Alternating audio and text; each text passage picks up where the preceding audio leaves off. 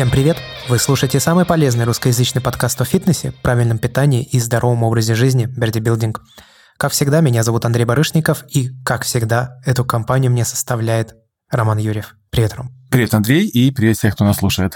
Нам в комментариях в сервисе CastBox писали и просили рассказать, собственно, про сплит, потому что мы обещали это сделать, но так за все время, что ведем подкаст, нормально к сплитам и не подступались. И вот сегодня мы начнем говорить о сплите, потому что напоминаю, что в этом сезоне подкаста Рома возвращает меня в тренировочный процесс. И мы уже прошли через достаточно объемную фазу в 17 тренировок, которые были выстроены по программе Full Body. Предыдущий выпуск подкаста был как раз о завершении Full Body тренировок. И теперь уже на протяжении, получается, полутора да, недель я тренируюсь по программе Split. Собственно, у нас 4 тренировки в неделю. Да, так и есть. Почему сплиттером? Давай еще раз кратко проговорим, потому что если люди не слушали предыдущий выпуск подкаста, а вот им именно сплит интересен, то почему сейчас мы выбрали сплит? Смысл в том, что Первое, твои мышцы уже готовы к тому, чтобы работать в режиме сплит, когда на каждую мышечную группу у нас приходится по 3, когда по 4 упражнения. То есть э, первая система тренировок у нас была необходима для того, чтобы тебя, в принципе, э, во-первых, привести все мышцы твои в тонус по максимуму, во-вторых, по максимуму вернуть тебя, грубо говоря, в форму. Либо, если человек новичок, то это дает возможность ему под возможность его гормональной системы увеличить свою мышечную массу. Если это делать в режиме full body, достаточно, как говорится, двух-трех, может быть, четырех месяцев. Ну, ты восстанавливал форму, тебе быстрее ты это сделал. И это была так называемая система работы на миофибриллярную гипертрофию, то есть фактически увеличение размеров мышечного волокна. Дальнейшая, следующая система, нам необходимо было увеличить твою или восстановить твою силовую выносливость. То есть, э, говоря проще, когда ты работаешь интенсивно, либо с большим весом, а, либо вес небольшой, большое количество повторений, маленький отдых, чтобы ты не задыхался, чтобы у тебя было достаточное количество митохондрий, способных обеспечить необходимую энергию, чтобы у тебя было достаточное количество красных кровяных телец, способных обеспечить обеспечить тебя кислородом. Это называется таким общим словом силовая выносливость. И в данном случае под эти тренировки идеально подходит сплит. Потому что э, силовая выносливость – это, помимо всего прочего, упомянутого мной, еще и количество энергетического субстрата в твоих мышцах. То есть, грубо говоря, то, за счет чего мышцы работают. Мышечное топливо – это как бензин для автомобиля.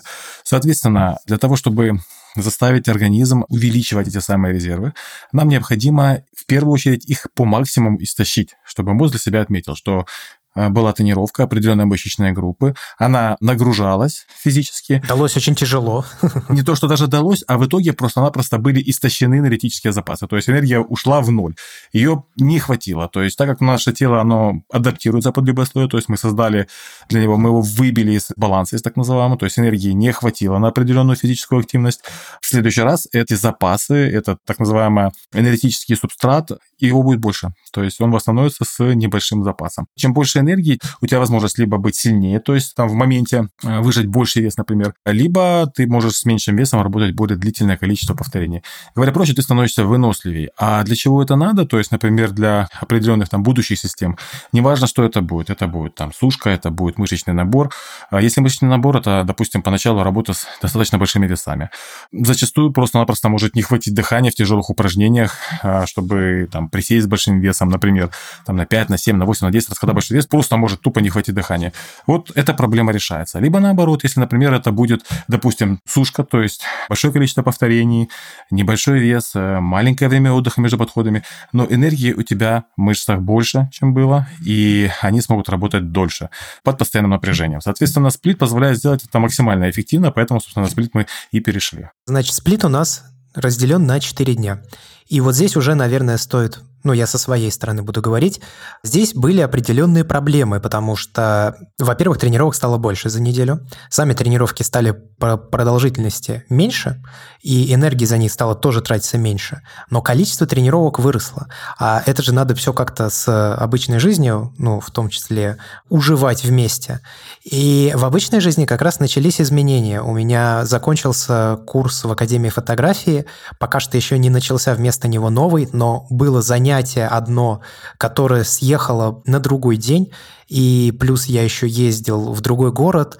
В результате пришлось э, очень сильно двигать наши тренировки постоянно. Плюс еще у друга на работе были, там он просто много работал и в ночь в том числе, и не получалось иногда потренироваться, тренировки съезжали. Ну вот это то, чем пришлось эм, как-то справляться. И, собственно, я с Ромой, с тобой постоянно как-то списывался, типа, Ром, вот сегодня получается тренироваться, какую лучше тогда проводить следующую тренировку? Мы сдвигаем или там мы пропускаем, что мы делаем? Это вот первая вещь, о которой хотелось сказать, что сплит, если мы говорим о четырехдневном как минимум сплите, да, то могут возникать какие-то вот такие накладки в повседневной жизни. Да, но с другой стороны, это великолепный пример того, что было бы желание, время найти всегда можно, потому что у тебя график реально очень плотный, причем не только плотный график, но и как бы возможность. Это не просто тренажерный зал, в который ты пришел, когда ты захотел, и в любое время и позанимался. То есть у тебя есть определенные ограничения договоренности с другом, с которым ты занимаешься, и при всем при этом мы полностью остаемся в режиме, ты выполняешь все полностью тренировки. У меня просто есть чем сравнить. То есть, грубо говоря, если желание, то возможности найдутся. Если желания нет, то найдутся отмазки, почему у человека это не получилось. И в данном случае, хоть мы издвигаем, мы сейчас скажем, как мы это делаем, но выполняется все по максимуму, собственно, и результат соответствующий есть. Ну, я от себя могу сказать, что мы, конечно, очень стараемся с другом все проводить, потому что и он заинтересован в том, чтобы мы регулярно тренировались, и я заинтересован, ну, так как выступаю, в общем, лицом этого сезона, да, в плане примера нашего подкаста, я имею в виду. Поэтому, да, мы очень оба стараемся, и бывало пару раз такое, когда ты, например, писал, что вы можете потренироваться либо сегодня, либо завтра. Это я не про сплит, а про вообще говорю. И когда я приходил к нему, мы такие сидим, и такой, может быть, завтра потренируемся. Он такой, ну давай, давай завтра. И еще такие посидели, чай попили, я такой, а может сегодня потренируемся? Ну давай сегодня, что, какая разница? Ну и вот, э, вот таким вот образом поуговаривали сами себя и потренировались как надо в нужные дни. Значит, сплит наш разделен на 4 тренировки, где 3 тренировки основных и четвертая как бы факультативная, если получается. Практически всегда она у нас получается. Первая тренировка состоит из упражнений на грудные мышцы, на бицепсы и на пресс. Вторая тренировка состоит из упражнений на ноги и на плечи. Третья тренировка – это спина, трицепсы и задние дельты. Об этом мы сейчас немножко еще поговорим. И четвертая, которую Рома называет суровый жаротоп. Кстати говоря, первый раз, когда мы ее делали, она прям тяжело зашла. Она состоит из э, толчка, об этом мы поговорим, из грудных отжиманий от брусьев и подтягиваний параллельным хватом. Толчок, кстати, совмещен с приседаниями. Потом идет жим штанги лежа и тяга штанги в наклоне к животу. И четвертый блок упражнений – это становая тяга сумо. Собственно, одно упражнение. А чем отличается жиротоп от всех остальных? Он сделан, как я понимаю, по принципу суперсетов. Да, все верно. Поэтому он и называется суровый жиротоп. Давай я кратко расскажу про, собственно, сами тренировки. Вот их тут четыре штуки. Какие-то, наверное, отдельные упражнения, потому что, как и в случае с э, нашей тренировочной программой Full Body мы приложим тоже текстовый документ. В описании к выпуску подкаста будет ссылка на Microsoft OneDrive облако, куда вы сможете зайти и посмотреть, как, собственно, расписаны эти тренировки, и сможете также отслеживать, как меняется вес, сможете посмотреть на фотографии прогресса моего личного, если это нужно, если это интересно, для того, чтобы просто ну, удостовериться, работает, не работает и так далее. Значит, тренировка на грудь, бицепс и пресс. Она состоит из нескольких упражнений на каждую мышечную группу. Это жим гантелей под углом 45 градусов на наклонной скамье, соответственно. Грудное отжимание на брусьях. Это Рома может чуть-чуть позже рассказать, чем отличается от, например, отжимания от брусьев на трицепсы. Разведение гантелей на горизонтальной скамье. Подъем штанги на бицепс идет дальше с езет-грифом. Подъем гантели на бицепс двумя руками сразу сидя на наклонной лавке 45 градусов. Подъем гантели на бицепс хватом молот. И здесь, собственно, заканчивается вот эта часть. Дальше идет пресс пресс скручивания и книжка на пресс. Можешь, э, пожалуйста, рассказать, как ты выбирал упражнения на каждую мышечную группу? Почему ты их так скомпоновал и почему такое количество упражнений на каждую мышечную группу? То есть, например, на грудь у нас получается жим гантелей на наклонной скамье, грудное отжимание брусьев и разведение гантелей на горизонтальной скамье. Это три упражнения. На бицепсы у нас тоже три упражнения, но на пресс, например, два. Ну да, для начала я расскажу по одному сплиту, а в дальнейшем расскажу по поводу того, почему в принципе сплит именно такой, а не какой иначе, потому что это на самом деле все взаимосвязано связано. Сперва количество упражнений, подходов, повторений. Стоит также упомянуть, что повторений здесь у нас уже по 15. Могут доходить в будущем до 20. Вместо вилки 8-12 здесь нужна вилка 15-20 повторений. У нас получается три упражнения, и если посчитать рабочие подходы, то примерно по 9-10 рабочих подходов, потому что, например, те же самые жим гантели под углом, там у нас разминка состоит из двух разминочных подходов, и потом уже три рабочих, хотя в принципе, будем добавлять четвертый еще. Э, грудные отжимания от брусьев у нас три рабочих подхода. Разведение гантели на скамье почти три, то есть первый подход там 80% от рабочего веса, а потом уже рабочий вес получается. Фактически это мы имеем 10 подходов, количество повторений около 150, будет до 200 доходить выходит. И, в принципе, согласно разного рода исследованиям, их было немало, рекомендуемая нагрузка на мышечную группу в неделю, специализированная нагрузка, как раз находится в пределах 120-200 повторений. Соответственно, исходя из этого и подбиралось количество подходов и количество повторений. Наиболее эффективно для того, чтобы дать стимул мышцам для развития. То есть в данном случае мы развиваем, это саркоплазматическая гипертрофия, то есть развиваем энергетические резервы мышц, хотя, естественно, есть прогрессия нагрузки, и влиять на сами мышцы, на их объем в плане миофибрила это тоже будет. Естественно, есть еще критически важный момент, то есть э, можно сделать 200 повторений за неделю маленьким весом, то есть, грубо говоря, в носу поковыряться, подергать гантельку и типа, ну вот я сделал 200 повторений, это же эффективно. В данном случае как раз работа идет такая, что человек понимает, что, может быть, там один-два повторения он еще может сделать, может быть, три, но не больше. То есть за счет этого и вес подбирается, что это должно быть не в носу поковыряться, а достаточно тяжело. Соответственно, это что касается количества подходов, количества повторений. То есть вообще, на самом деле, отталкиваемся больше от повторений. Что касается подбора упражнений, то я полностью исключил жим штанги лежа, заменил его на жим гантелей под углом и на грудные отжимания на брусьях. Ну, к жиму штанги лежа мы еще вернемся, и для тебя это будет очень интересный опыт касательно того, насколько у тебя возрастет сила в этом движении, при том, что как минимум полтора месяца ты не будешь к нему подходить вообще. Жать, собственно, обычно штангу. Да, да. И во-вторых, у нас здесь еще немножко акцент смещен отчасти при вжиме под углом немножко на переднюю дельту. При 45 градусах на нее нагрузка выше, чем, например, при 30 градусах, как у нас было в прошлом. Грудные отжимания от брусьев – это одно из наиболее эффективных упражнений, в принципе, для общего развития грудных, плюс хороший акцент, в том числе и на нижнюю часть грудных. И вообще это как бы тяжелое базовое упражнение, не менее эффективное, чем тот же самый жим штанги лежа. Вот давай вот здесь на секунду остановимся. Что хочу сказать. В обиходе моего и друга, ну, в квартире друга, на данный момент до сих пор нет брусьев. Но они вообще есть. Просто их нужно повесить, закрепить и так далее. А так как все время происходит так, что тренировки происходят по вечерам, либо же выходные дни, но выходные дни друг часто выезжает на работу. Короче, нельзя сверлить. Время выходит, и ну, уже есть запрет на сверление. И, наконец-то, вот в эту субботу мы их повесим. Соответственно, как мы их заменили? А, опять же, по твоей наводке, значит, Ром посоветовал, получается, обратным хватом развернуть руки от себя, локти к себе и кисти в обратную сторону смотрит. И таким образом отжимаешься от скамьи в нижней половине амплитуды движения. Сгиб локтя. Это место называется. Я, кстати, не знаю. Может быть, есть какое-то название просто. Я не в курсе.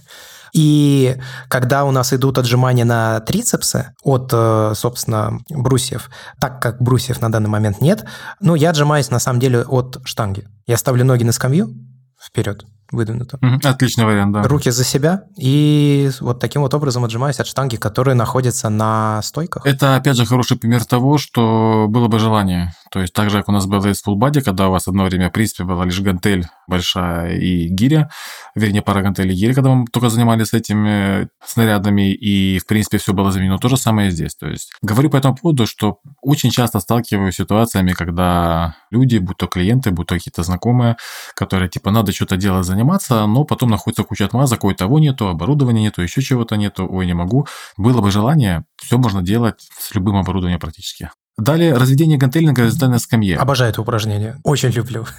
Да, упражнение классное, но есть одна важная особенность, то, что э, в большинстве своем техника выполнения этого упражнения такова, что человек полностью руки разводит. Э, особенно жесть это, если человек делает с прямыми руками. С прямыми это делать ни в коем случае нельзя. Они должны быть слегка в локтях согнуты, чтобы у вас не уходила нагрузка конкретно в локтевой сустав и не перегружались локтевые связки. Второй момент, когда человек сводит руки, он делает это полностью, полностью развел и полностью свел верх. Дело в том, что фактически грудная мышца – это, кстати, наиболее естественное движение для напряжения нашей грудной мышцы. Это мышца скорее не толкающая, а приводящая.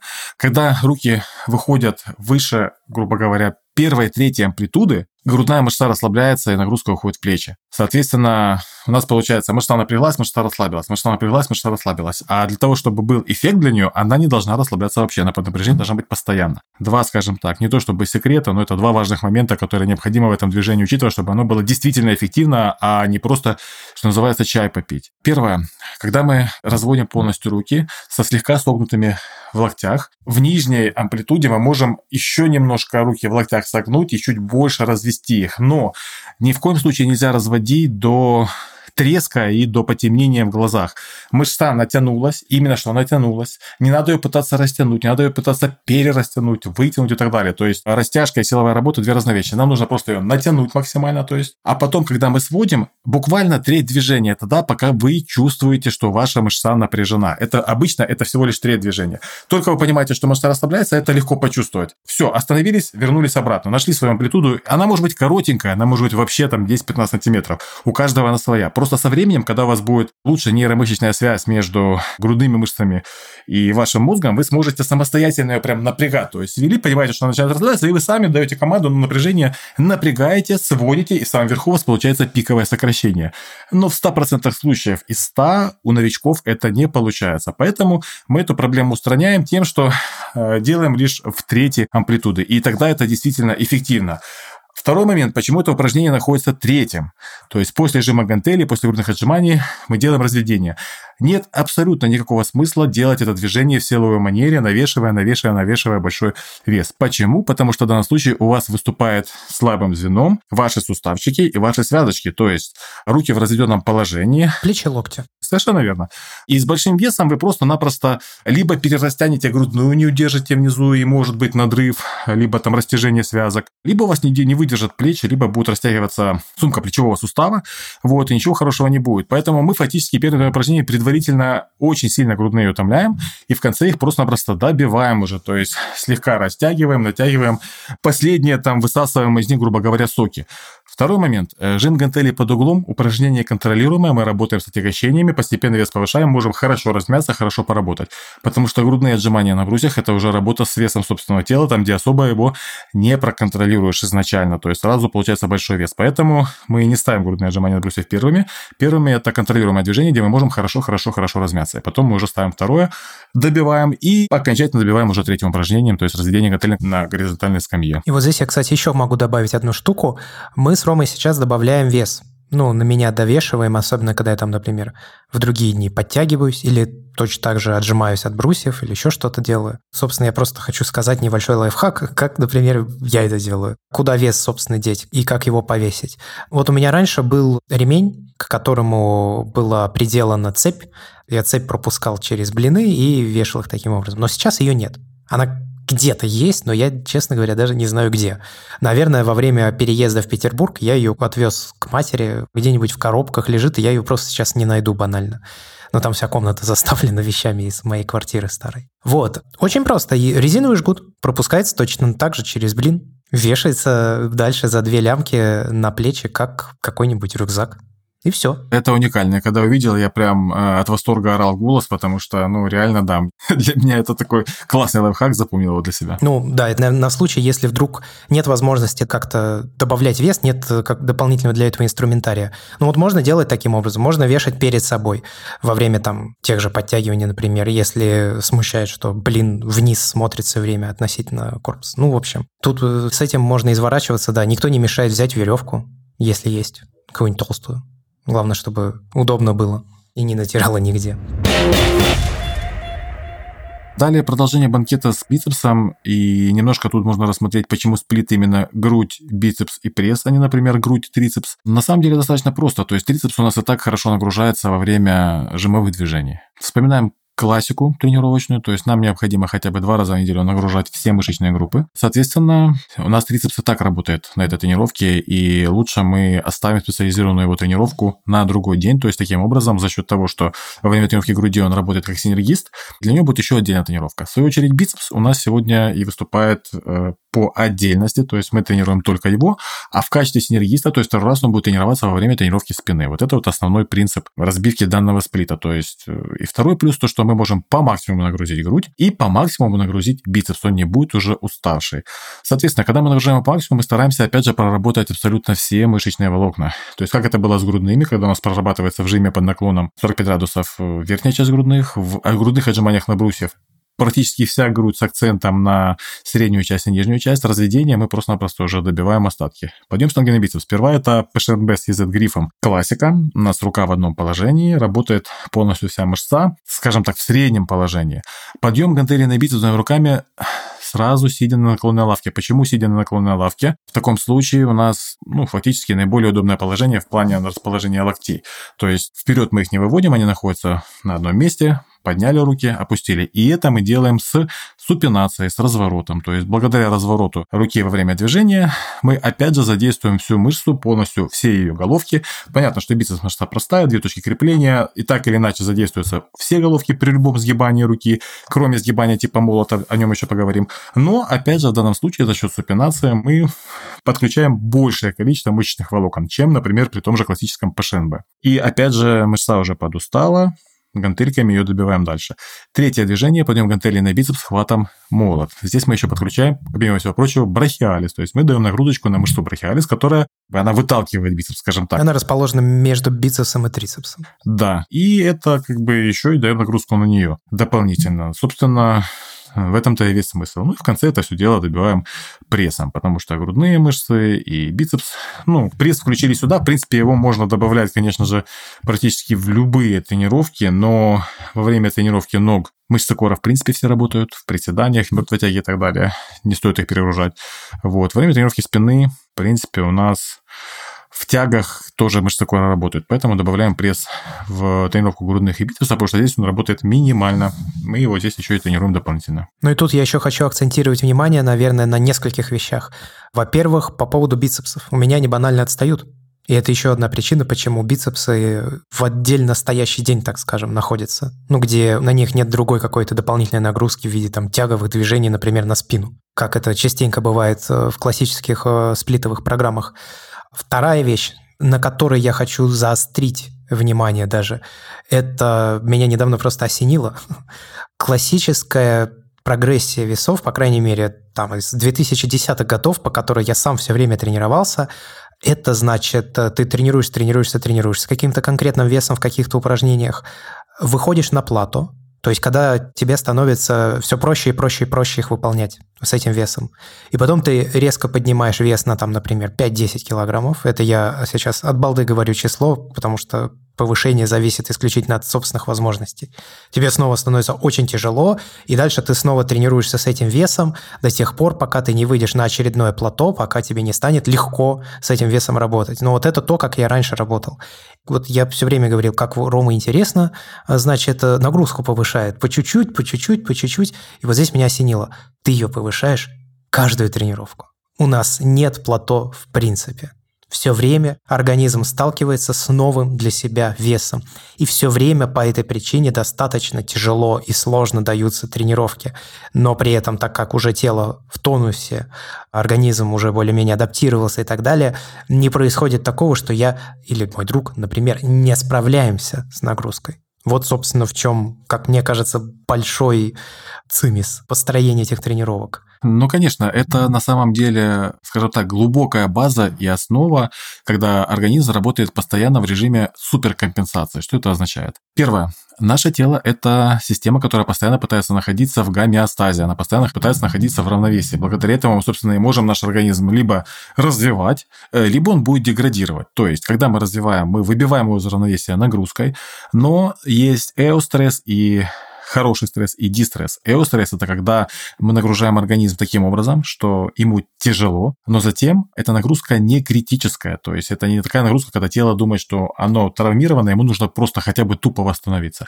Это такая нагрузка, когда организм, мозг понимает, что была тяжелая работа достаточно, для того, чтобы в следующий раз этой работой справиться легче и потратить меньше энергии на эту работу, необходимо чуть больше ресурсов, будь то мышечные волокна, либо будь то энергия.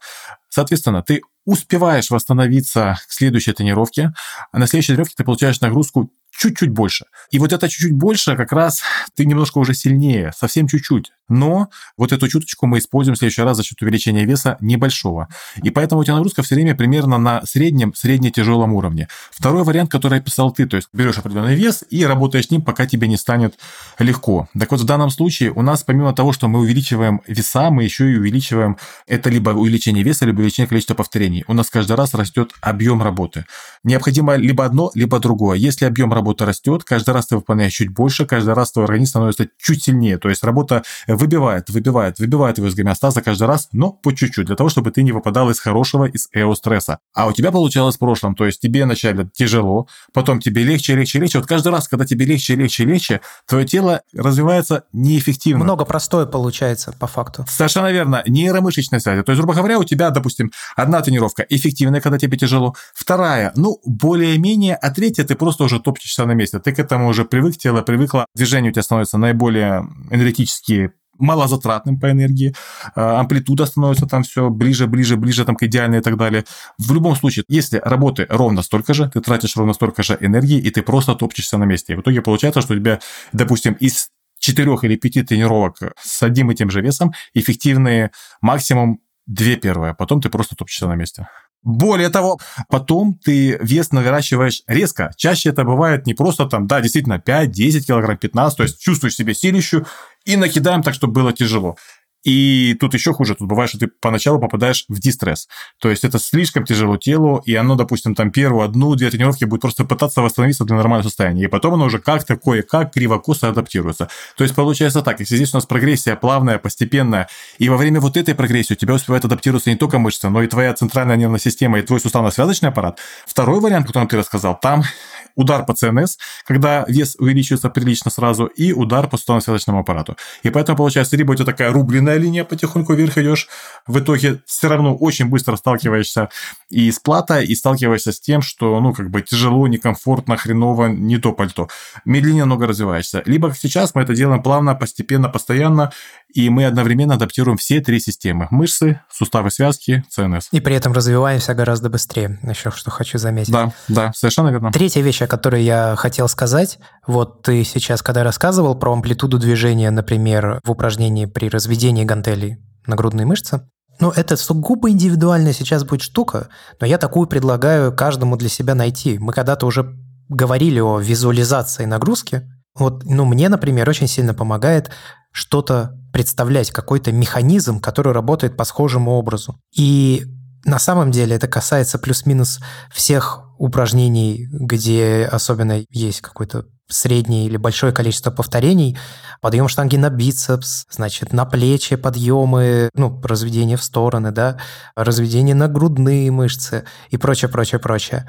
Я себе представляю помпу или, знаешь, ручной насос. Вот ручной насос ты когда воздух вкачал, потом ручку обратно тянешь, она тянется тяжело, тяжело, тяжело. Ну, есть сопротивление, ты чувствуешь, да, и воздушное. А потом, когда ты почти до самого конца его дотягиваешь, он внезапно тынь, и проскакивает. Вот эти там 10 последних процентов движения – это то, чего делать не надо. Ну, то есть не надо ощущать, что мышца расслабилась, и у тебя легко пошли там руки, плечи, не знаю. Это не важно, что ты тренируешь. Вот я себе всегда представляю помпу, поршень, ручной насос, вот что-то такое. Вот прямо во время выполнения упражнения. И это помогает как раз, ну, как мне кажется, выполнять его эффективно. Сто процентов так и есть. Тут важно, чтобы слушатели услышали, прошу прощения за тавтологию, слышите меня, что вам необходимо не количество повторений выполнить. Не просто типа как в школе, вот я сделал 15 повторений. Не умеют наши мышцы считать, мозги, они находятся под нагрузкой время. Вам необходимо сделать максимально движение качественно с постоянным напряжением и с постоянной нагрузкой. И если вы чувствуете во время выполнения движения облегчение, то есть вот там легче, тяжелее, это неправильно. Например, хороший пример – это приседание со штангой. Когда человек присел, встал и колени вставил. И вот когда он колени вставил, у него нагрузка ушла в суставы, и он отдыхает. Еще бывает и таз вставляет. Еще и таз вставляет, совершенно верно, когда еще нагрузка и в позвоночник уходит. И вот когда человеку говоришь, а теперь давай-ка, дружок мой, колени мы вставлять не будем, и вообще мы подниматься будем вверх там на 3 четвертых амплитуды, не полностью. И начинается вылезающий из рыбит глаза и орс, что, блин, мне тяжело, у меня квадрицепсы горят, и вообще так тяжело, я задыхаюсь. Жотенько. Жжет, да. И вот это как раз и есть работа эффективная. Сел, встал, вставил колени, локти и так далее. Это вы просто как в школе. То есть мне надо сделать столько-то повторений, я их сделаю, я молодец, все будет хорошо. Нет, ну то есть э, ты молодец, но это неэффективно. Все так. Давай разберем еще один день, собственно, в нашем сплите. Второй по очереди – ноги и плечи. Соответственно, первое упражнение – это приседание со штангой, которое мы уже только что затронули, как минимум в плане техники выполнения. Да, тут у нас опять же фактически 4 упражнения на ноги, крупная мышечная группа, выжигаем их по максимуму. И у нас три упражнения на плечи. Приседание со штангой – это базовое движение, причем в данном случае приседание, если получается в идеале, это делать полное приседание, максимальная средняя постановка ног, когда мы задействуем полностью все бедро, начиная от квадрицепса и заканчивая ягодицами задней поверхностью бедра. То есть, грубо говоря, такое базовое стартовое движение. У нас 3-4 рабочих подхода, то есть пока 3, потом будет их 4 рабочих. Ну, так скажем, нагружаем ноги по максимуму. Далее мертвая тяга. Все-таки при полноамплитудных приседаниях у нас нагрузка таки больше ощущается квадрицепсы. А в мертвой тяге мы уже упор делаем конкретно на ягодицы и на заднюю поверхность бедра. Поэтому следующим стоит, собственно, идет мертвая тяга. Далее выпады. Продолжаем ушатывать наши квадрицепсы, хотя тот вариант выпадов, который у тебя, стоит отметить, что это не просто выпады, не ходячие выпады, не болгарские, а это так называемый присед в ножницы или выпады на месте. То есть, когда мы стоим на месте и приседаем, встаем вначале на передняя правая нога, потом передняя левая нога. То есть, сделали 15 раз одной ногой, сделали 15 раз второй ногой. И в данном случае, когда мы это делаем вертикально, у нас примерно одинаково нагружается и квадрицепс, и, собственно, ягодицы. Хочу сказать, что после приседаний Выводы, конечно, блин. Тяжко, тяжко, да. Но у моего друга это нелюбимое упражнение за все четыре дня тренировок. Хотя у него очень сильные ноги. Правда, ради у него пипец какие сильные ноги. Стоит обращать внимание на то, что если во время выпадов начинаешь наклоняться вперед, нагрузка больше смещается в квадрицепс. Если оставаться в ровном положении тела, то нагрузка больше грузит э, ягодицы. В данном случае как удобнее, но все-таки, наверное, ну, лучше ровно находиться. И последнее кубковое приседание, то есть у нас, так как говорится, немножко оборудование ограничено, поэтому вместо жима платформы мы выбрали кубковое приседание. В данном случае именно в кубковых приседаниях у нас тоже максимально грузятся квадрицепсы. Постановка ног не широкая, коленочки разводятся в стороны. Говоря проще, по максимуму прожигаем ноги. Все-таки, конечно, больше упор получается на квадры. Но если что, в тех э, тренажерах, которые у нас есть, можно делать сгибание на бицепс бедра. Кстати, как вариант, можно будет, в принципе, либо добавить, либо что-то заменить. Там просто скамья, она гибридная. Она имеет и разгибание на квадрицепс, и сгибание на бицепс бедра в себе встроенное. Но я говорю, это да, это трансформер такой. Еще в нее встроена скамья Скотта хорошая штука. Но пока вот, вот эти вот движения, они такие тяжелые, они достаточно серьезные, базовые все-таки. Ну да, тем более, что мы делаем выпады, поэтому, Совершенно верно. ну, как минимум, да. те же разгибания, не знаю. Дальше у нас идет э, жим гантелей, сидя вверх. Да. А немножко снимаем нагрузку с поясницы, то есть мы делаем не армейский жим, а именно сидя вверх, это желательно делать на наклонной лавочке, наклон небольшой, 75-80 градусов. Для чего? Для того, чтобы снять нагрузку с поясницы, потому что она уже хорошо была нагружена, все мышцы кора у нас во время приседаний, во время мертвой тяги, кубковых приседаний, да и выпадов тоже. Поэтому, чтобы не выступала поясничка у нас ограничивающим, скажем так, звеном, мы ее немножко облегчили работу, поэтому делаем жим гантели сидя с упором в лавочку. Тоже это стартовое движение, пока у нас три подхода рабочих было, а потом будет ближе к концу это по первой трехкассуре, там уже, наверное, четыре должно быть в теории. Четыре точно будет. Базовое движение на плечи. Соответственно, делаем здесь по максимуму рабочих подходов много. И это нагружаем, напомню, что в любых жимовых движениях у нас в основном нагружается передняя дельта. Тяга штанги к подбородку – это максимальная нагрузка уже у нас идет на среднюю дельту. И подъемы гантелей через стороны, они же махи, аналогично мы добиваем среднюю дельту. То есть у нас здесь немножко меньше движений, а в тяге штанги подбородку меньше подходов, то есть получается три рабочих подхода и два рабочих подхода махи в сторону, чтобы ну, по максимуму нагрузить среднюю дельту. Ее достаточно тяжело, кстати, попасть конкретно в нее. То есть в большинстве я вижу, что люди, когда работают, они делают эти упражнения неправильные, у них работает все, кроме того, что работать должно. Вот это, кстати, еще одно, наверное, если говорить из упражнений на плечи уже, то это тоже мое любимое упражнение. И я считаю, что в этом есть определенная закономерность, потому что, как мне кажется, разведение, что гантели на грудь, что гантели на плечи, как махи, они похожи. Да-да, это упражнение добивочное, потому что, опять же, мы не можем в этих упражнениях, по крайней мере, работать с большими весами, потому что выступает ограничителем те же самые наши суставы, то есть локти, плечи. Поэтому вес небольшой, добиваем. И если говорить о визуализации, опять же, это сугубо личная, конечно, ассоциация, и она, может быть, глупо прозвучит, но я себе представляю куропатку. Ну, как в шутливо, знаешь, изображаешь. Вот то, как это изображает, это очень правильное движение. Оно примерно такое и есть. Но стоит сделать очень важную пометку, потому что правильное движение в том плане, что у куропатки поднимаются как бы такое чувство, как будто бы только локти поднимаются, если представить себя на месте куропатки. И в данном движении действительно мы работаем от локтя, потому что бывает, что человек просто-напросто руки сгибает, облегчая себе движение, и как раз вот реально получается, как будто бы как куропатка их поднимает. Нет, как раз это очень хорошая аналогия, потому что мы работаем, грубо говоря, предплечье и кисти, рука – это просто крючок, в котором гантель висит, болтается, а мы буквально поднимаем именно от локтя движение. Тогда будет движение максимально правильное. Собственно, что могу сказать по поводу ног и плечей? Ну, с плечами можно заметить, что здесь нет у нас в программе тренировок упражнений на заднюю дельту, потому что мы вынесли их в отдельный день.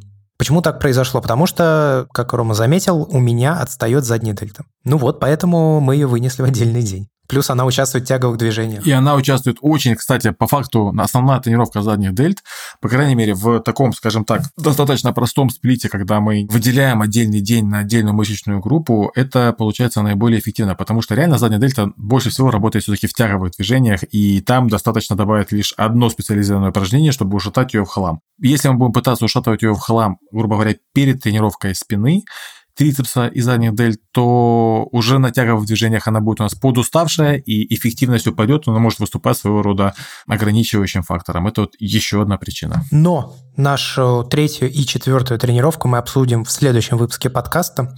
Я думаю, что сейчас мы будем уже сворачивать этот эпизод.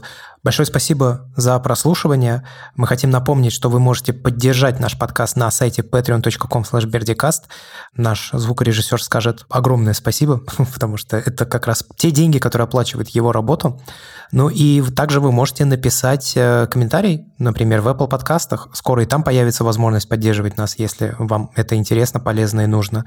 И вы можете поставить нам оценку, за что мы будем очень благодарны. За этим все. Будем прощаться. С вами был Роман Юрьев. И Андрей Барышников. Это я. До скорых встреч. Пока-пока. Всем пока.